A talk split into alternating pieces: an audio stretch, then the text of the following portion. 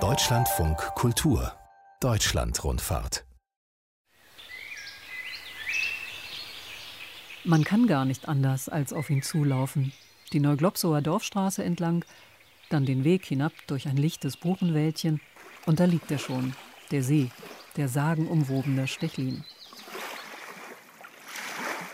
In Blau und Grün und Golden, mal mit Schaumkronen wie ein Meer, mal quecksilbern, düster vernebelt oder aber wie heute, als das Bild von einem See, türkisfarben und so klar, dass sich der Himmel darin spiegelt. Steklo heißt im slawischen Glas. Und so ist er, der See, glasklar. Doch die Klimaveränderungen machen auch vor Brandenburgs leuchtendem Auge nicht Halt. Schon Fontane hat es in der Legende vom Roten Hahn beschrieben, damals als Echo von weit entfernten Vulkanausbrüchen, irgendwo in der Welt. Wie lebt es sich hier, jenseits vom Tourismus, zwischen Spätherbst und Frühjahr?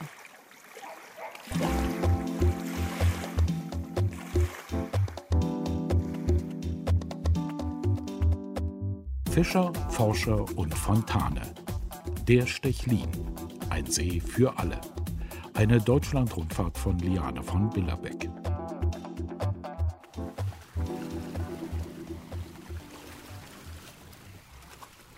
Eigentlich ist es hier still. Mal abgesehen vom Hochsommer, wenn sich am Strand Dutzende Badegäste tummeln. Aber jetzt, im Spätherbst, wird hier nicht rumgelärmt. Außer man möchte einen der ganz wenigen begleiten, die motorisiert auf den See dürfen und müssen, wie Rainer Böttcher, der Stechlinseefischer. Wir fahren raus, mitten auf den See, den die letzte Eiszeit geformt hat, der nicht nur klar ist, sondern auch sehr tief. Aber wo liegt sie eigentlich, die tiefste Stechlinseestelle? hier rechts neben uns. Da hinten ist so eine kleine weiße Boje, 69,5 Meter ist das tief. Und ja, da, auch wenn die Leute nicht glauben, da gibt es auch Fische. Da hat ein guter Freund von mir, der hat damals hier die, äh, hier bei uns in der Globso seine Diplom- und seine Doktorarbeit geschrieben und über die Fontane-Marine, die er dann später auch beschrieben hat. Ähm, und da haben wir versucht, in 50 Meter Tiefe eine Reuse zu stellen. Meine Kollegen haben auch gesagt, Mensch, Rainer, nur auf.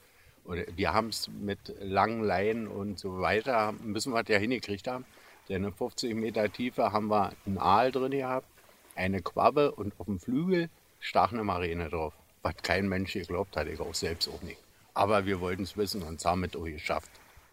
Rainer Böttcher ist schon lange der Fischer vom Stechlin, seit fast vier Jahrzehnten. Wie sein Vater und sein Großvater und mittlerweile auch sein Sohn ist er Fischer geworden. Aber wollte er das eigentlich? Immer schon? Um Gottes Willen. Wenn ich so einen Winter über gesehen habe, wenn die vom See gekommen sind und dann, ach, nee, das musst du dir nicht antun. Ja, und dann kam ein Onkel, der war damals am Werbelinsee-Fischer.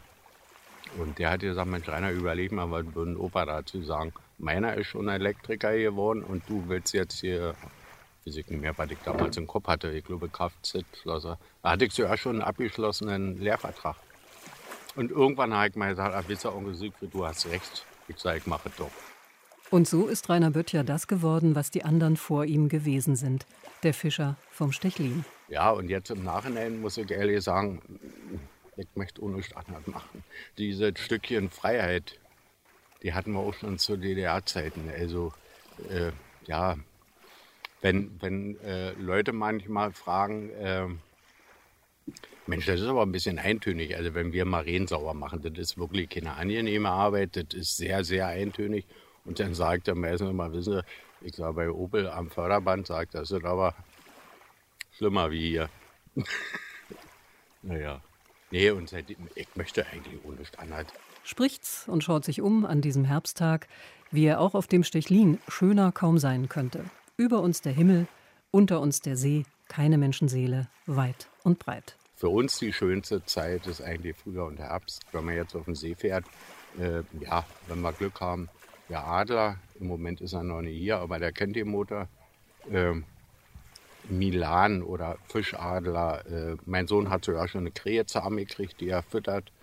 Ähm, oder ein Biber oder man sieht mal die Otter mit ihren Jungs spielen oder sowas. das ist eine Sache, äh, ja, die kann man eigentlich nicht mit Geld bezahlen. So poetisch das alles klingt, bekanntlich macht der Fischer ja nicht Ferien auf dem See. Der Stechlin ist sein Arbeitsplatz. Ihre Frau hat mal gesagt, im nächsten Leben heirate ich einen Bäcker. Ja, ein Bäcker, der hat irgendwann gut, wenn die Brötchen aus dem Ofen sind, hat er Feierabend. Ist ja bei uns nicht so. Wenn bei uns die Fische aus dem Räucherofen sind, dann fangen wir schon an für den nächsten Tag. Wir müssen immer einen Tag, zwei Tage, wir müssen vorbereiten, bis wir bestimmte Schritte machen, ob wir nur Reusen stellen, Stellnetze oder sowas. Und wenn ich mal einen Tag aussetze, ja, dann verlieren wir nicht einen, dann verlieren wir zwei Tage oder manchmal auch drei Tage, so ist es. Wie kommt eigentlich der Fischer zu den Fischen aus dem Stechlinsee? Der geht ja nicht mit der Angel raus. Vom Angeln halt, ehrlich gesagt, auch keine Ahnung.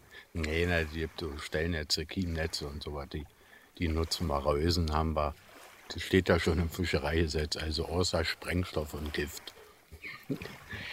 Die Maränen. Fontane hat sie übrigens fälschlich Muränen genannt. Also die Maränen, das sind Fische, die brauchen Klarwasserseen, eben solche wie den Stechlin. Da ist eigentlich ein Überbestand schon drin. Und wir müssen wirklich intensiv fischen, damit, sonst werden die Maränen zu klein. Denn in so einem See ist, sind ja, gibt es ja nur immer eine bestimmte Menge an Nährstoffen oder Nahrung. So, und das ist ein Unterschied, ob da zwei Leute aus dem Kühlschrank sich was zu essen rausnehmen oder zehn Leute. Und so ähnlich ist es beim See. Wann ist denn der Fischerfisch? in Norwegen oder wenn ich in Portugal bin. Und was ist Ihr Lieblingsfisch? Hm, das Aus dem See. Ja, ja, das ist Barsch oder Marine, eins von beiden. Und was wir relativ selten haben, das sind Quabben. Ja, das ist die einzigste Süßwasserdorschart, die es gibt. Also Quabbe ist schon was Schönes, ja.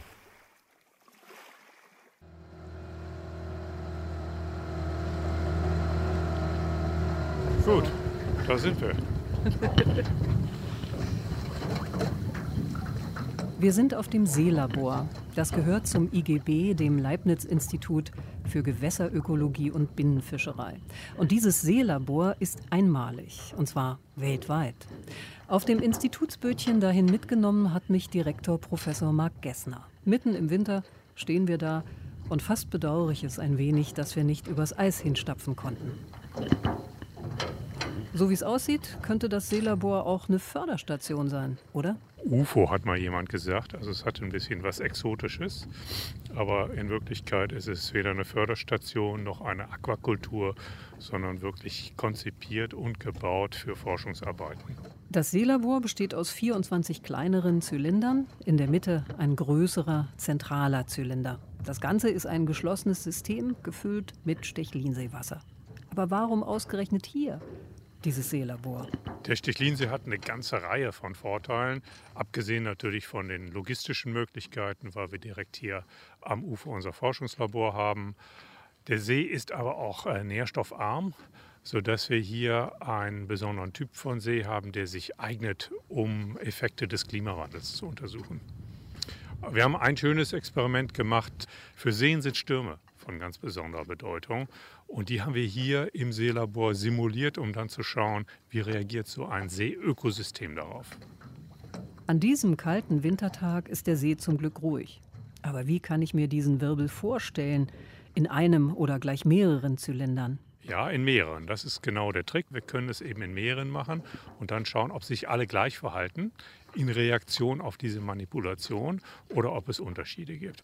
Das haben wir hier durchgeführt und damit einen ähm, natürlichen Sturm, der 2011 über den Stechlinsee gegangen ist, sozusagen im kleinen Maßstab simuliert, um zu schauen, ob die Beobachtungen, die wir damals gemacht haben, sich tatsächlich im Experiment auch nachvollziehen lassen. Und das ist dann eigentlich eine ähm, ich sage ungern Beweis, aber ein starker Hinweis, dass die Geschichte, die wir uns zurechtgelegt haben, auch tatsächlich zutrifft. Dann wollen wir natürlich wissen, welche Geschichte Sie sich zurechtgelegt haben. Darauf wollte ich jetzt hinaus. Wir hatten hier in kürzester Zeit, innerhalb weniger Tagen, eine extreme Eintrübung des Sees und äh, die Telefone liefen hier heiß. Und es äh, zeigte sich, dass diese Eintrübung dadurch kam, dass aus der Tiefe eine dichte Algenschicht an die Wasseroberfläche, in das Oberflächenwasser transportiert wurde. Dort haben die sich sehr stark entwickelt. Durch diese Entwicklung kam es zum Entzug von Kohlendioxid aus dem Wasser, denn das brauchen die Algen für ihre Photosynthese. Damit einher geht nun wieder eine Anhebung des pH-Wertes, also das Wasser wird weniger sauer. Und das führt nun wiederum dazu, dass Kalkkristalle ausfallen. Und diese sind ganz klein und fein, bleiben suspendiert im Wasser, schwebend im Wasser und führen zu einer ungeheuren Trübung in sehr kurzer Zeit. Und schon ist die Angst da, dass der klarste See Brandenburgs, der ja seinen Namen vom slawischen Stjeklov für Glas hat, dass er plötzlich überhaupt nicht mehr klar ist. Das ist das Bemerkenswerte. Also zunächst mal war dieses Ereignis natürlich vorübergehend, aber, und das konnten wir auch im Versuch wieder hier im Seelabor nachweisen, dauerte es doch biologisch deutlich länger als das physikalische Ereignis selbst. Denn das ist eine Frage von einigen Stunden. Und innerhalb von einigen Tagen waren die physikalischen Verhältnisse des Wasserkörpers wiederhergestellt. Aber die biologischen Veränderungen, die dauerten vier bis sechs Wochen an. Die Gewässerökologen von heute verfügen neben ihrem Seelabor auch über einen bemerkenswerten Datenschatz. An der tiefsten Stelle, dem Punkt mit der weißen Boje, den uns schon der Fischer gezeigt hatte, werden seit über 50 Jahren Daten über die Veränderung des Sees erhoben. Und das hat damit zu tun, dass in den 1950er und 60er Jahren ausgerechnet hier zwischen Stechlin und Nemitzsee das Atomkraftwerk Rheinsberg gebaut wurde. Um radioaktive Belastungen für den See ging es bei den Datenerhebungen damals aber nicht. Stattdessen hatte damals die Akademie der DDR ähm, angetrieben durch einige Ökologen, Gewässerökologen, aber auch, und das finde ich ganz besonders bemerkenswert, vor allen Dingen, wenn man sich in die Zeit zurückversetzt, mit einer großen Technikgläubigkeit, hatten auch die Physiker äh, damals die Vision, wir müssen versuchen zu erfassen, welche Auswirkungen hat so ein Betrieb, in diesem Fall hier die Einleitung von Kühlwasser, auf das gesamte Ökosystem. Und genau da, wo seit inzwischen einem halben Jahrhundert Gewässerökologen forschen, genau da saß vorher der Fischer. Der Fischer war hier, unsere Adresse ist deswegen auch noch alte Fischerhütte. Und ähm, das ist eine ganz besondere Geschichte. Der Fischer durfte hier nicht mehr bleiben. Die Forscher durften es offenbar doch. Er durfte nicht bleiben, weil er sich innerhalb eines Radius von drei Kilometern entfernt des Kraftwerks befand. Und deswegen hat man ihn ein bisschen weiter am See auf die andere Seite gebracht. Da war er dann wahrscheinlich 3,5 Kilometer entfernt und völlig sicher. Sie verzeihen mir die Ironie. Und das Seelabor am Stechlin, ist das so eine Art Lebenswerk, also etwas, wovon der Gewässerökologe nicht mehr loskommt? Ah, das würde ich so pathetisch nicht sagen, aber es ist eine tolle Chance, die wir haben. Nicht nur ich alleine natürlich, sondern unsere ganze Abteilung, auch Kollegen in Berlin und internationale Kollegen, die äh, hier schon in verschiedenen Untersuchungen teilgenommen haben. Wir hoffen, dass es sowas wie einen Langzeiteffekt gibt, dass die Erkenntnisse, die wir hier gewinnen, dann auch die Wissenschaft voranbringen und letztlich auch dazu führen, dass wir ein besseres Gewässermanagement machen. Gut, da sind wir.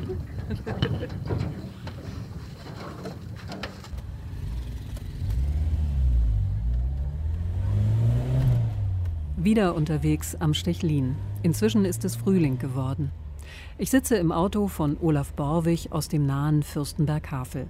Von Beruf ist er Steinmetz und nebenbei Sporttaucher, der seine Leidenschaft Tauchen mit dem Naturschutz verbindet. Und wie lange tauchen Sie schon? Ich tauche jetzt äh, zwölf Jahre. Ja, zwölf Jahre. Und wie kam es dazu? Wollte ich schon immer machen, habe das bloß irgendwie immer nicht hingekriegt und war dann mal eh mal im Urlaub in Ägypten und habe da Schnuppertauchen gemacht. Und dann, ja, dann hat mich das Fieber gepackt, dann ging da nicht mehr dran vorbei. Hm?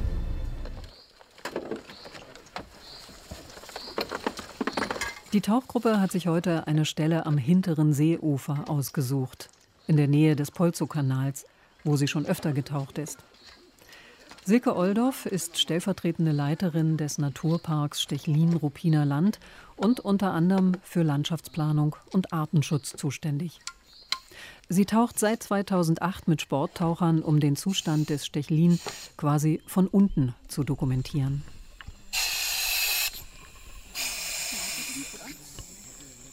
Wie tief geht es denn heute? Wir gehen so ungefähr 10, 12 Meter tief heute. Und, äh, und die Pflanzen, die wachsen so auch normalerweise bis 10, 12 Meter hier noch im Stettlin, die Tiefengesellschaften. Und wir gucken einfach, ob da was ist und dann werden wir nachher berichten. Vier Männer ziehen sich da gerade neben Silke Oldorf ihre Taucheranzüge an. Jörg ist Polizist, Stefan Versicherungsmakler, Olaf der Steinmetz, Jens Biologe und Silkes Kollege. Jeden Samstag gehen sie tauchen für den Naturschutz. Haben die vorher eine Ausbildung gemacht, extra dafür? Weil wenn man Polizist ist und Versicherungsmakler und Steinmetz, dann muss man ja nicht unbedingt von irgendwelchen Algen Ahnung haben. Naja, es ist so, wir haben im Prinzip machen wir einen Kurs, der dauert zwei Tage.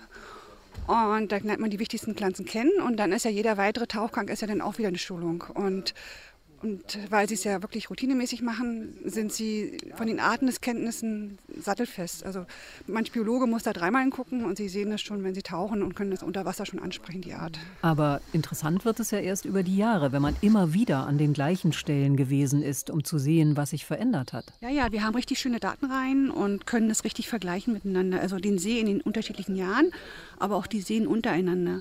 Das ist, ist eine vom Bundesamt für Naturschutz vorgegebene Methodik für Klarwasserseen und die funktioniert deutschlandweit. Also, das, also deutschlandweit habe ich mittlerweile schon so circa 100 Seen betaucht. Also der Stechlin, das ist unser Haussee, also das ist natürlich unser, mit, es ist unser Lieblingssee. Und äh, es gibt aber auch andere tolle Seen und äh, leider nicht mehr sehr viele in Deutschland. Aber zum Beispiel Bodensee oder Chiemsee oder der, die Katja bei Frankfurt Oder, das gibt so ein paar sehr schöne, oder Scharmützelsee, das sind alles sehr schöne Seen. Gehen Olaf und Stefan zusammen und ihr geht auf die rechte Seite und Jens und Jörg und ich, wir gehen nach links. Okay? Und dann geht's los. Oben in den Bäumen zwitschern die Vögel. Unten ist es ziemlich kühl an diesem Morgen aber die Taucher sind ja warm eingepackt. An einer kiesigen, zum Einstieg wie gemachten Stelle gehen sie rein. Okay, danke. Kannst du noch ein bisschen Hand in Hand? oh ja. Okay, dann zieh mal die Flossen an. Wobei, das geht ja hier viel besser. Jörg, führst du denn? Weg sind sie. Anders als ich, die jetzt mit dem Aufnahmegerät am Ufer steht und nur warten kann und frieren. Ab und zu blubbert es irgendwo draußen auf dem See. Man sieht eine Bewegung im Wasser. Ansonsten dauert es. Mir werden die Finger klamm. Zehn Minuten, zwanzig, eine halbe Stunde. Was Sie wohl sehen dort unten. Und? Das war ein sehr schöner Tag. ja, also es ist noch sehr winterlich, es ist noch sehr stark Winterruhe und es ist sehr schön zu sehen. Also es schläft noch alles. Aber die ersten Arten fangen an zu wachsen und das ist jetzt eine ganz spannende Zeit, weil im Frühjahr zirkuliert der See und das nährstoffreiche Tiefenwasser kommt nach oben. Und dann ist ein Wettlauf zwischen dem Phytoplankton, den Grünen im Wasser, und den Pflanzen. Und die Pflanzen, wenn die es schaffen, auszutreiben und Masse zu machen, dann haben die den See im Griff und der See ist klar. Und wenn sie es nicht schaffen, dann gewinnt das Phytoplankton und der See ist trüb. Und das ist jedes Jahr so ein Wettlauf. Und momentan sind die Pflanzen noch sehr stark auch mit Algen bewachsen. Und äh, man, also ich hoffe, dass die Pflanzen das Rennen machen, damit wir einen schönen klaren Stechlinsee haben und dass das Phytoplankton zurückgedrängt wird durch die Pflanzen. Dann zeigt er der Herr Minus an, was? Eistaucher. Ja, genau. Im Juni. Das ist cool. Könnt ihr nicht mithalten. Ne? Nee, auf jeden Fall.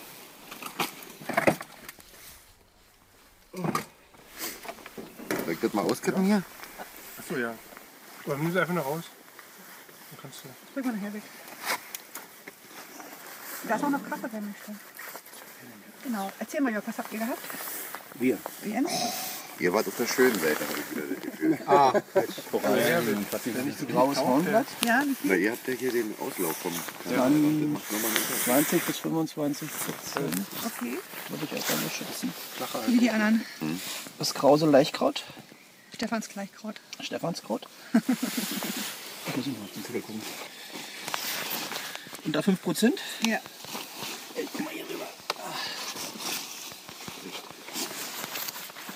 Den, den spreizenden Wasserhandfuß. Ja. Den hatten wir. Der war auch reichlich, ne? Der war auch reichlich. 1 bis 5, ne? Ja, 1 bis 5. Gyrophyllum spicatum. Ja. War hier eine Ecke ganz schön viel. Eine Ecke. Wollen wir 5 geben? 5 5 würde ich auch sagen. So wird der zauberhafte See zum Schuljungen, benotet von den Tauchern, die sich über ihre grünen Funde freuen. Ach so. Und guck mal, was ich noch gefunden habt hier. Was ist das? Was meint? Hallo. Hallo. Das ist eine Seepflaume. Oder Teichpflaume. Das ist ja verrückt.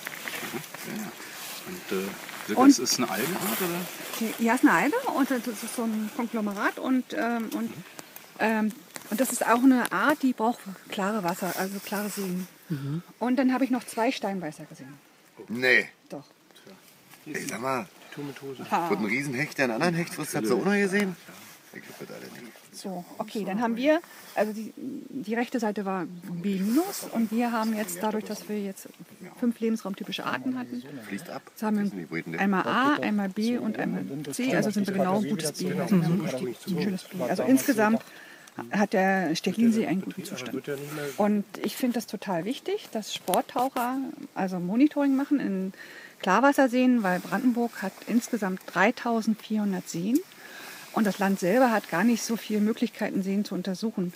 Und wir wollen ja gar nicht irgendwie Konkurrenz zur Wissenschaft oder zu Biologen sein, sondern wir wollen einfach nur so eine Art Frühwarnsystem sein. Und wenn, wenn irgendwo sich was zum Positiven oder zum Negativen verändert, dann wollen wir darüber berichten können und, ähm, und die mehr in die Öffentlichkeit bringen, die Seen. Weil oft ist es für die Leute, der, der, das ist Wasseroberfläche und dann hört das eben auf und was da unter sich abspielt, weiß halt keiner so genau. Und wir wollen das den Leuten einfach zeigen. Nur wenige Tage nach dem Tauchgang warnen Forscher und Forscherinnen vom Leibniz-Institut vor der stillen Krise, die sich im Wortsinn unter der Wasseroberfläche ereignet. Dem Verschwinden vieler Arten und den Folgen auch für uns Menschen, den Gewässer als Trinkwasserreserve, als Orte für Erholung und Freizeit abhanden kommen werden.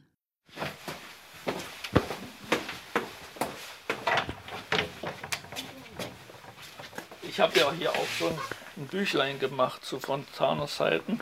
Also Stechlinsee-Fotos und die Menzer Forst aus dem Archiv. Fotos rausgenommen, alle in Schwarz-Weiß. Wann sind die entstanden? Ja, die, ich sag mal in den letzten 30 Jahren. Ja. Also, da verändert sich ja nicht allzu viel, wenn man so Naturaufnahmen macht. Nicht? Jürgen Gretz ist Fotograf. Er lebt zusammen mit seiner Frau, der Grafikerin Elli Gretz, in Dago, das zur Gemeinde Stechlin gehört, in seinem Elternhaus, etwa einen Kilometer entfernt vom Stechlinsee. Gretz ist aber weit mehr als Fotograf. Er weiß alles, hebt alles auf, was mit der Geschichte der Gegend zu tun hat. Wer von seinen Großeltern Karten, Bänder, Bilder hat, trägt sie zu ihm. Was glaubt er, wie viele Fotos von See und Landschaft er schon gemacht hat? Das ist unzählbare, weiß ich einfach nicht. Das ist ja ein Riesenarchiv, weil ich, ich habe mal durchgerechnet, ich, ich fotografiere jetzt schon 60 Jahre. Nicht? Und eigentlich habe ich alte Fotos gefunden von meinem Großvater vom Ersten Weltkrieg. Der war in, in Frankreich und in Rumänien und da hat er fotografiert. Und hier lagen dann immer so braune Fotos rum. Und dann habe ich auch mal eine Schachtel gefunden mit Negativen und so. Und das fand ich unheimlich interessant. Nicht? Und später war mein Urlauber hier, der hatte in der Globse im Keller bei meiner Tante eine Dunkelkammer eingerichtet. Ich war dann auch in der Dunkelkammer und habe dann ein bisschen mitgeholfen, durfte dann an einer Entwicklerdose drehen und die Bilder trocknen und mit so einem Büttenrand dann noch beschneiden und war natürlich mächtig stolz. Und dann hat man, weiß nicht, 50 Pfennig oder eine Mark gekriegt und hat sich dann Eis gekauft. Und naja, so fing das eigentlich an. Nicht? Der märkische Dichterfürst hat ihn in seinem Leben schon des Öfteren beschäftigt. Naja, das immer mal wieder Fontane, ja. Im Friedhof hatte ich mal eine Ausstellung, hier auch Metasruh in Dago. Das wird ja auch von Fontane erwähnt. Naja, auch, auch über, hier, äh, über den, den Ort und den See und so alte Postkarten. Und dann äh, haben wir auch hauptsächlich nach der Wende waren meistens die, die Urenkel von den Erbauern der Häuser, die brachten mir dann Fotoalben und so. Und da habe ich dann Kopien gemacht und auch eine, eine Ausstellung ab und zu, nicht? Über den Ort und über die Leute, ja. Lola Landau und Armin T. Wegner, das Schriftstellerpaar, das hier in den 1920er Jahren ein Haus hatte und von einem Nazi-General aus dem Dorf vertrieben worden ist. Oder der Vorkriegschef der Berliner Orania, der Eigentümer des sogenannten Eulenhauses. Oder die vielen Glashütten, die jahrzehntelang am Stechlin betrieben wurden, die die einen reich und die anderen sehr arm gemacht haben. Oder das Schicksal der den Stechlin umgebenden Menserforst, die einfach mal fast komplett in Berliner Öfen verheizt worden ist, weil ein großmäuliger Förster versichert hatte, die Menserforst hält alles aus. Jürgen Gretz kennt diese Geschichten alle. Ja, Dorfstraße ist ja auch, hat sich ja auch sehr verändert. Wo früher so ein Glasarbeiterhaus stand, da steht jetzt das Yoga-Zentrum und naja, so kann man im Dorf durchgehen, nicht? Und hat sich, wo die Kirche stand, da war früher das alte Gutshaus, dahinter waren dann die Stallungen und naja, man könnte mal durchs Dorf gehen. Und Na, könnte, wir, wir können. Dann ja? gehen wir doch mal durchs Dorf. Ja, Zeit hätte ich jetzt im Moment. Na wunderbar, dann machen wir das doch. Ja. Gehen wir hier gleich. Ja. So, da steht historischer Friedhof Metersruh. Ja. Fragt natürlich jeder sofort, wer bitte ist Meta? Ja, das ist natürlich. Also ich habe rausgekriegt, ich hoffe, das stimmt. Das ist die Cousine vom letzten Glashüttenbesitzer Lietzmann. Wir können ja mal da drunter gehen, da Richtung Groß. Das ist ja ein ja, das ist, glaube ich, sehr selten, dass so in der Erde drin so ein Gewölbe ist. Ich gehe mal vor. Mhm. Schade, die Tür ist nicht offen, sonst hätten wir mal reingeguckt. Da ist eine Eisentafel dran. Kann man natürlich dann im Dunkeln schlecht lesen. Deswegen wurde hier äh, eine Tafel angebracht, um zu erklären, wer da beerdigt worden ist. Ja. Er steht ausgezeichnet durch äußere Reize, Schärfe des Verstandes, musikalisches Talent und ungewöhnliche Kenntnisse, vor allem aber durch ein ungemein liebevolles Wesen gepaart mit großer Herzensgüte, Sinn für Häuslichkeit und wahrer Frömmigkeit. Anna Meta Katharina Noack. Ja, und die ist nicht allzu alt geworden, das Kind. Das ist ja vom Januar bis Oktober. Da konnte man natürlich schon einiges erkennen, wie ich hier nicht sehe. ja auf die geistigen Anlagen und tja, und das, das war natürlich ziemlich verfallen und nach der Wende hat das ein Verwandter, ein Herr Ohler, der jetzt in der Globse auch wohnt, der hat das dann wieder restaurieren und herrichten lassen.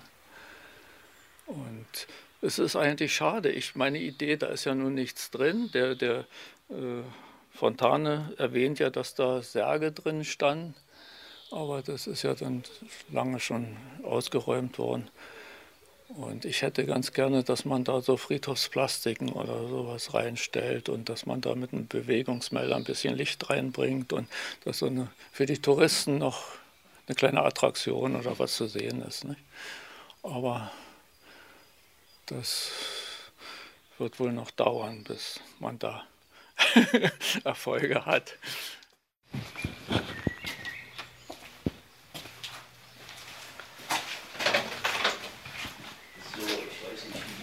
Akustik hier drin ist. Wir sind jetzt in der Kirche zu Neuklopsow. Die hat aber Fontane nicht gekannt. Äh, Neuklopsow hatte keine Kirche. Der zuständige Pfarrer hier äh, wohnte in Menz. Wo auch das Pfarrhaus der heutigen Stechlin-Pfarrer steht. Beate und Matthias Wolf. Sie ist außerdem Gefängnisseelsorgerin. Deshalb begleitet er mich heute nach Neuglopsow an den Stechlin. Also äh, das Besondere an dieser Kirche, erstmal ist natürlich die Bauzeit 1952 eingeweiht, also zu DDR-Zeiten ein Kirchenneubau, war eher ungewöhnlich. Aber hier in unserem Gebiet wurden in dieser Zeit drei Kirchen neu gebaut äh, in Neulöwenberg und in Seilershof. Und hier lag eventuell auch daran, dass dieser Pfarrer Reinecke, der in Menz Pfarrer war, und dann vom Volksgerichtshof stand zum Tode verurteilt werden sollte. Der wurde 1947 Superintendent hier und der galt ja als Verfolgter des Naziregimes, äh, war durchaus ein konservativer Pfarrer, ziemlich streng wird erzählt, aber der hat in dieser Zeit wirklich diese Kirchenbauten durchgesetzt. Das ist äh, eher wirklich ungewöhnlich. Und das Witzige daran war auch noch, dass die Neuklopser hier freiwillige Arbeitsstunden im Rahmen des, wie hieß das, NAW, Nationalen Aufbauwerks, geleistet haben. Und für den Kirchenbau? Für den Kirchenbau haben die ihre NAW-Stunden zum Teil abgeleistet.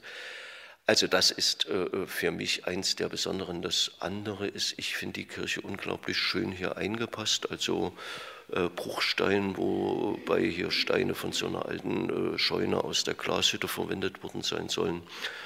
Holz stammt hier aus der Gegend, also es ist ein äh, durchaus traditioneller Stil, äh, nicht irgendwie modern überladen. Äh, ich finde es unglaublich schön.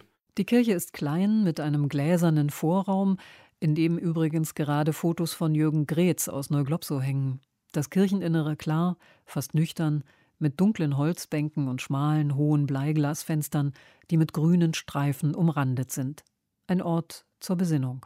In Fontanes Roman Der Stechlin gibt es ja einen Pfarrer Lorenzen hier in Neuklopsau, genauso wie halt das Schloss und der Graf äh, Dubslav oder sowas. Äh, ja, sind das natürlich erfundene Geschichten und äh, das Verrückte ist nur, dass die Leute sowohl das Schloss als auch den Graf als auch den Pfarrer wahrscheinlich suchen.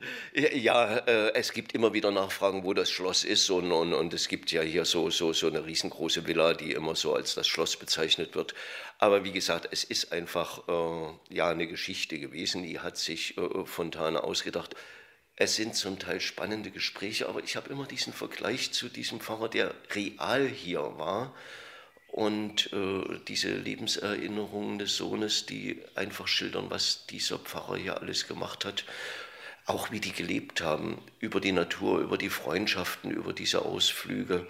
Da denke ich mir, auch schade, dass Fontane den nicht kennengelernt hat.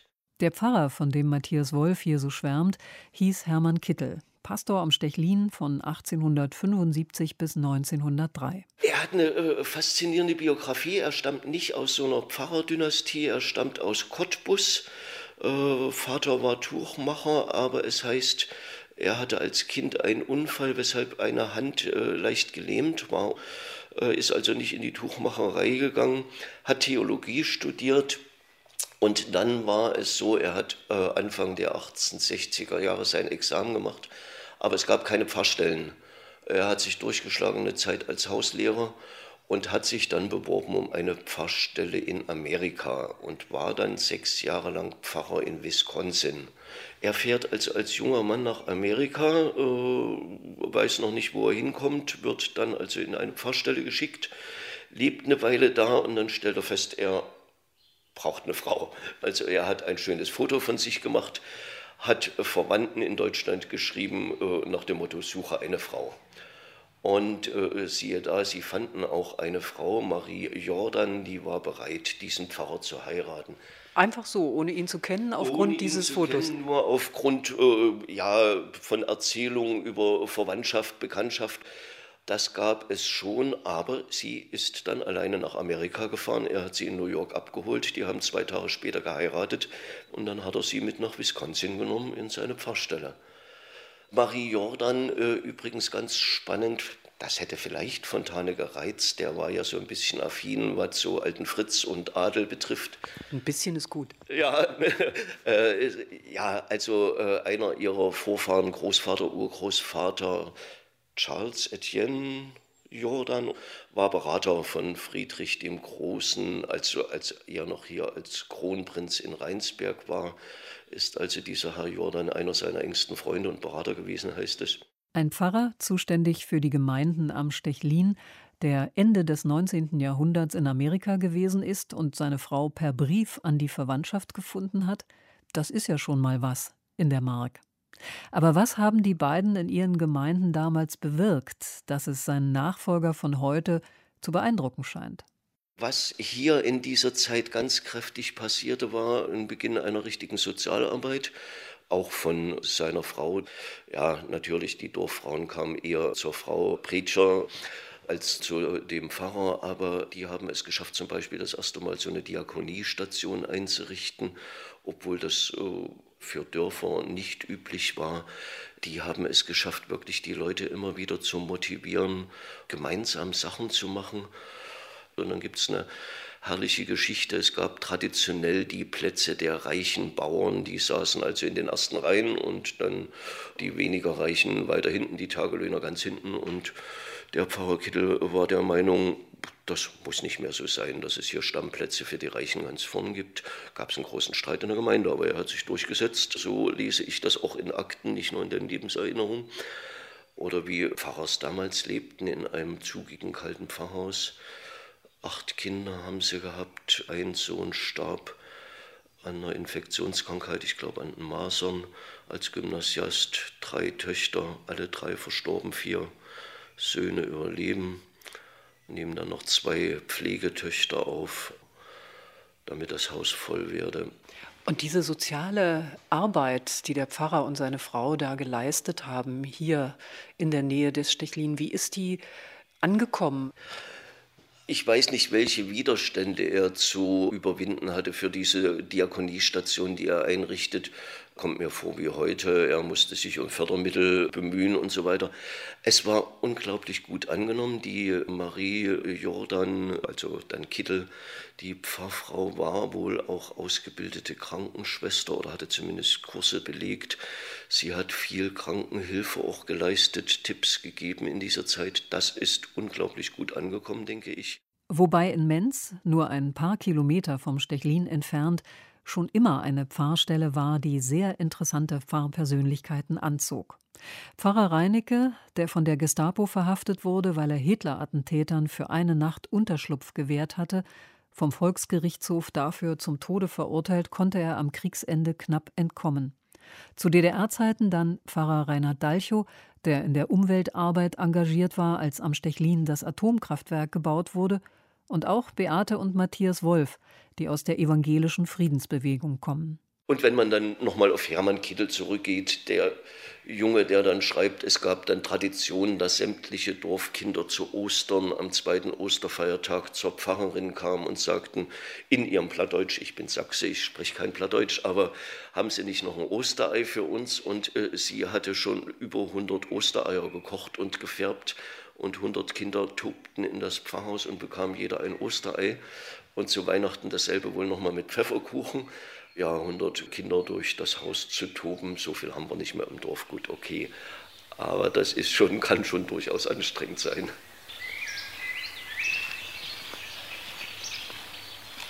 Wir können ja noch mal zum See runtergehen.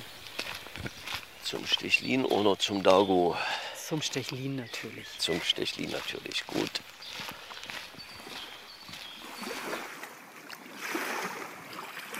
Einmal wenigstens soll Fontane noch selbst zu Wort kommen. Genauer die Figur, der er das letzte Wort in den Mund legt in seinem berühmtesten Roman. Melusine, wie passend an diesem See, schreibt an den Pfarrer. Und nun, lieber Pastor, noch einmal das eine. Morgen früh zieht das junge Paar in das alte Herrenhaus ein, meine Schwester und mein Schwager. Erinnern Sie sich bei der Gelegenheit unseres in den Weihnachtstagen geschlossenen Paktes? Es ist nicht nötig, dass die Stechline weiterleben, aber es lebe der Stechlin.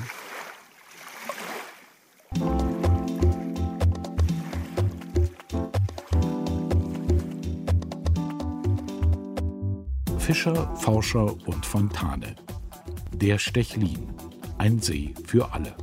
Sie hörten eine Deutschlandrundfahrt von Liana von Billerbeck. Ton Ralf Perz, Regie Karina Lüttke. Redaktion Margarete Wohlan. Eine Produktion von Deutschlandfunk Kultur 2019.